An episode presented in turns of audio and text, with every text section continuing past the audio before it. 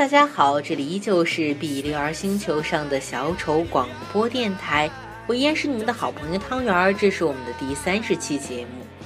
电波另一端的小耳朵们，许久不见，对大家甚为想念。做这期节目呢，起因呢来源于汤圆最近遇到的两件事。第一件呢是弟弟跟我诉说最近感情遇到了瓶颈，另一件呢就是最近汤圆一直在一个人过着生活。这两件事呢让我重新有机会审视了我对爱的定义。渡边淳一在几千年来爱情从未进步过这样的一篇文章里曾经说过，人类社会几千年来迅猛发展，但是有一种东西是完全没有进步的。这就是人与人之间的爱。自然科学是一种前赴后继的东西，是在前人的基础上提出更先进的东西，有一个继承的过程。如果前人没有基础给你，你只能从头来过。但是在爱情的世界里，它不可能做到前赴后继，它不像自然科学是可以积累的。汤圆呢，对爱的理解啊，是除了要拥有爱自己的能力外，当然也要拥有爱他人的能力。爱别人呢，就好像是打小怪兽升级的游戏一样，除了从实战中和失败中不断的积累经验，总结出属于自己的体系，进而完成升级的过程，此外别无他法。今天呢，汤儿为大家分享三篇吴念真的小短文，分别是我一辈子没有拉过他的手、思念和重逢。之所以把这三篇文章放在一起分享的原因呢，是因为啊，他在这三篇文章中讲述了一个爱的连贯的这样的一个过程，遗憾中充满着各种感动，相信各位啊也能从这三个故事中可以读出不一样的感受。好了，话不多说，文章送给你。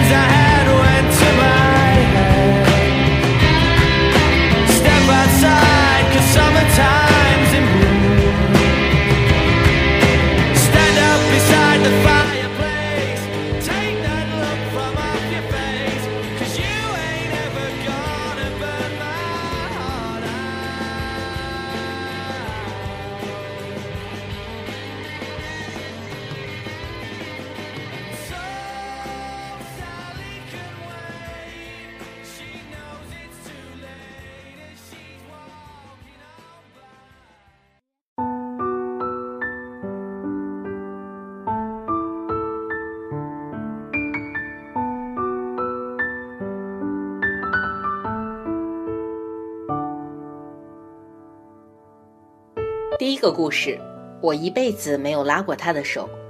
我的故事全世界人都知道，其实《恋恋风尘》写的就是我。我初中毕业到台北工作，那个叫阿珍的女孩子晚我一年到台北。我们在村庄里面，父亲母亲都已经称彼此为亲家了。那个女孩就是你跟她讲什么，她都相信你的，很典型的台湾女孩子。住在山上，不晓得外面，到台北来工作就是一心可以依靠我。那时候我换了很多工作，什么都做过，在外面当学徒，连老板全家的衣服都要洗。我记得有一个雇主，他女儿念的是台北很烂的一个私立学校，叫进修女中，我还帮他洗制服，一边洗一边吐痰在上面，发誓我找女朋友一定不找进修女中的。后来我去当兵，他买了一千多个信封，然后写上他的地址，贴上邮票。那时候一张邮票两块钱，一千多张邮票是两千多，他五个月的薪水。那天晚上我本来要走，后来就陪着他写。他最后大概很累了，因为第二天还要上班，是在餐饮店工作，卖肉粽汤圆儿。我就帮他写，最后他睡着了，我就拿个小棉被帮他盖起来。写到第二天起来，我写完了，就把信捆好带去当兵。最后侯孝贤拍了我们一起写信封，其他的他就删掉了，因为觉得太煽情了，而且没有人会相信。我扛着一千多个信封去当兵，去金门要坐船。宪兵检查说：“你以为金门没邮局吗？”我在金门的最后时间里，他就跟别人结婚了。那时候很生气，很想回来问他为什么。后来想想，又觉得我之前没有承诺说要娶她。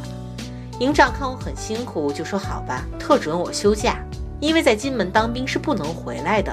我在岛上待了两年了，想让我放假回家看看。”打包行李的时候，我说我回去要拿刺刀刺死他什么的，乱讲一通。勤务兵很紧张，跑去跟营长说。结果我到港口的时候，宪兵不让我登船，说营长取消了你的假。我回来气得要死。后来想，算了，她既然都成了别人的太太，又能改变什么呢？可是当时很痛苦。之后开始写小说，开始投稿。我妹妹那时候念国中，很可爱，我经常跟她聊天，就讲我在台北那时候，每天晚上去帮阿珍收店。然后两个人就拿着肉粽去北门打秋千，两个人坐在秋千上看最后一班夜车过去了，然后我再回去，就讲这些细节给我妹妹听。有一天叫她帮我寄个小说投稿，她就把我原来的名字吴文清涂掉，写的念真，就这样寄出去了，登出来就是这样。那时候阿珍大概在报纸上辗转看到这篇文章，她就打电话到我公司来找我，她不敢打电话问他们家里人。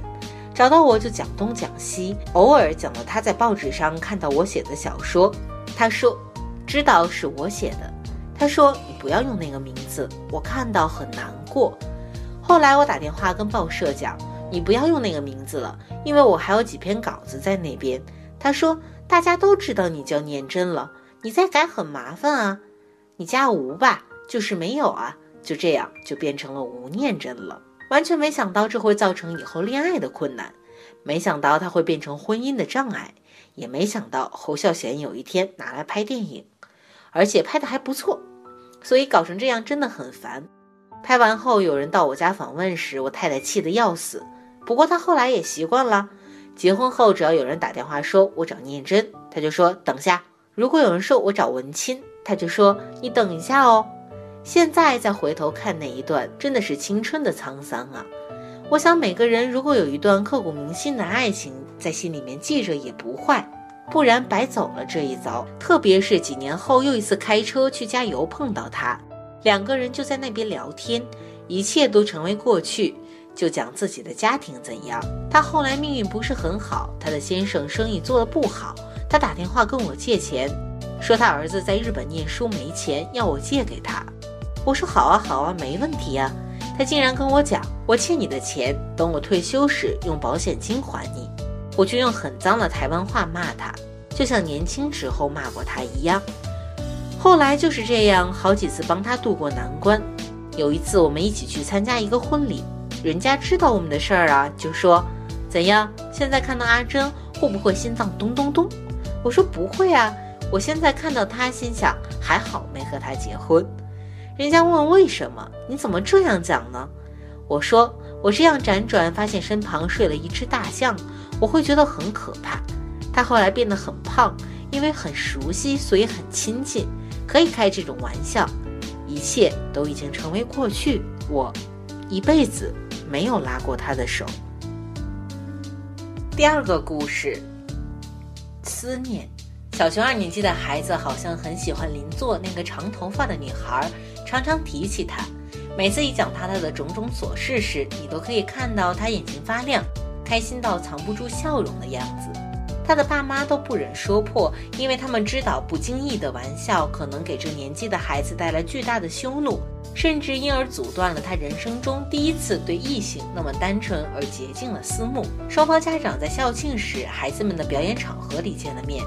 女孩的妈妈说，女儿常常提起男孩的名字，而他们也一样有默契，从不说破。女孩气管不好，常咳嗽感冒。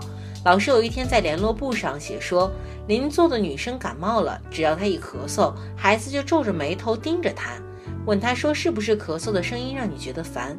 没想到孩子却说不是，她咳得好辛苦啊，我好想替她咳。老师最后写道，我觉得好丢脸。竟然用大人这么自私的想法去污蔑一个孩子那么善良的心意。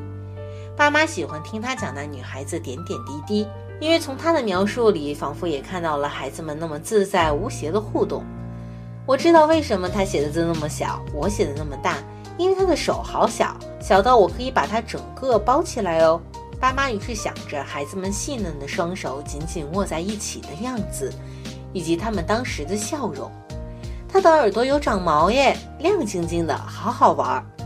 爸妈知道那是下午的阳光照进教室，照在女孩的身上，女孩耳轮上的汗毛逆着光线，于是清晰可见。孩子简单的描述中，其实有无比深情的凝视。三年级上学期的某一天，女孩的妈妈打电话来说，他们要移民去加拿大。我不知道孩子们会不会有遗憾。女孩的妈妈说：“如果有，我会觉得好罪过。”没想到孩子们的反应倒出乎他们意料之外的平淡。有一天下课后，孩子连书包也没放，就直接冲进书房，掰下世界旅游的画册，便坐在地上翻阅起来。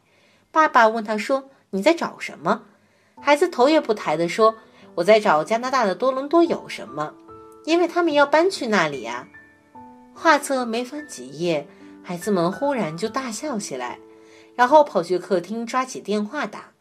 拨号的时候，还是一边忍不住的笑。之后，爸爸听见他跟电话那一端的女孩说：“你知道多伦多附近有什么吗？”哈哈，有瀑布耶！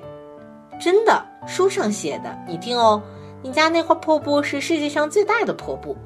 哈哈，骗你的啦！他是说尼加拉瓜瀑布是世界上最大的瀑布了。孩子要是有遗憾、有不舍，爸妈心里有准备。他们知道唯一能做的事叫陪伴。后来女孩走了，孩子的日子寻常过，和那女孩相关的连接，好像只有他书桌上那张女孩的妈妈手写的英文地址。寒假前一个东阳温润的黄昏，放学的孩子从巴士下来时，神情和姿态都有点奇怪。他满脸通红，眼睛发亮，右手的食指和拇指好像捏着什么无形的东西，快步地跑向在门口等待的爸爸。爸爸，他的头发耶！孩子一走近，便把右手朝爸爸的脸靠近，说：“你看，是他的头发耶。”这时，爸爸才清楚地看到孩子的两指之间捏着的是两三条长长的发丝。我们大扫除，椅子都要翻上来。我看到木头缝里有头发，孩子讲得既兴奋又急促，一定是他以前夹到的。你说是不是？你要留下来做纪念吗？爸爸问。孩子忽然安静下来，然后用力地、不断地摇着头。但爸爸看到他的眼睛慢慢冒出不知忍了多久的眼泪。他用力地抱着爸爸的腰，把脸贴在爸爸的胸口上，忘情地嚎啕大哭起来，而手指依然紧捏着那几条正映着夕阳的余光，在微风里轻轻飘动的发丝。第三篇，重逢。事业失败之后，才发现除了开车之外，自己好像连说得出口、拿得出手的专长都没有。所以，最后他选择了开计程车。只是没想到台北竟然这么小，计程车在市区里跑，还是容易碰到以前商场上的客户或对手。熟人不收费，自己倒贴时间和油钱，这不算什么。最怕遇到是以前的对手，车费两百三，给你三百块。奉送一句说不必找了，留着用，外加一个奇怪的眼神和笑容，那种窝囊感让人觉得还是死了算了。所以后来他专跑机场，说比较不会遇到类似难堪的状况，而且也不用整天在市区漫无目的的逛，让自己老觉得像一个已经被这个战场淘汰的残兵败将，或者像中年游民一样感到无望。不过他也承认，跑机场的另一个奢望是，如果前妻带着孩子们偷偷回台的话。说不定还有机会和孩子们见上一面。离婚后就没有见过，我只能凭空想象他们现在的样子。孩子和前妻一直没碰上，没想到先碰到的反而是昔日的恋人。他说那天车子才靠近，他就很快认出他来了，曾经那么熟悉的脸孔和身体，而且除了发型，十几二十年他好像一点儿也没变。上车后，他只说了一个医院的名字和“麻烦你”，之后就沉默地看着窗外。反而是他自己一直担心会不会因为车子里的名牌而被他认出来。不过他似乎没有留意，视线从窗外的风景收回来之后，便拿出电话开始打。第一通电话听得出他是打回澳洲雪梨的家，听得出先生出差去了英国。他轮流跟两个孩子说话，要一个男孩不要为了打球而找借口不去上中文课。还要一个女孩好好练钢琴，不然表演的时候会出糗。然后说见到外婆之后会替他们说她爱她等等。最后才听出是他母亲生病了，因为他说我还没到医院，不过妈妈相信外婆一定会很平安。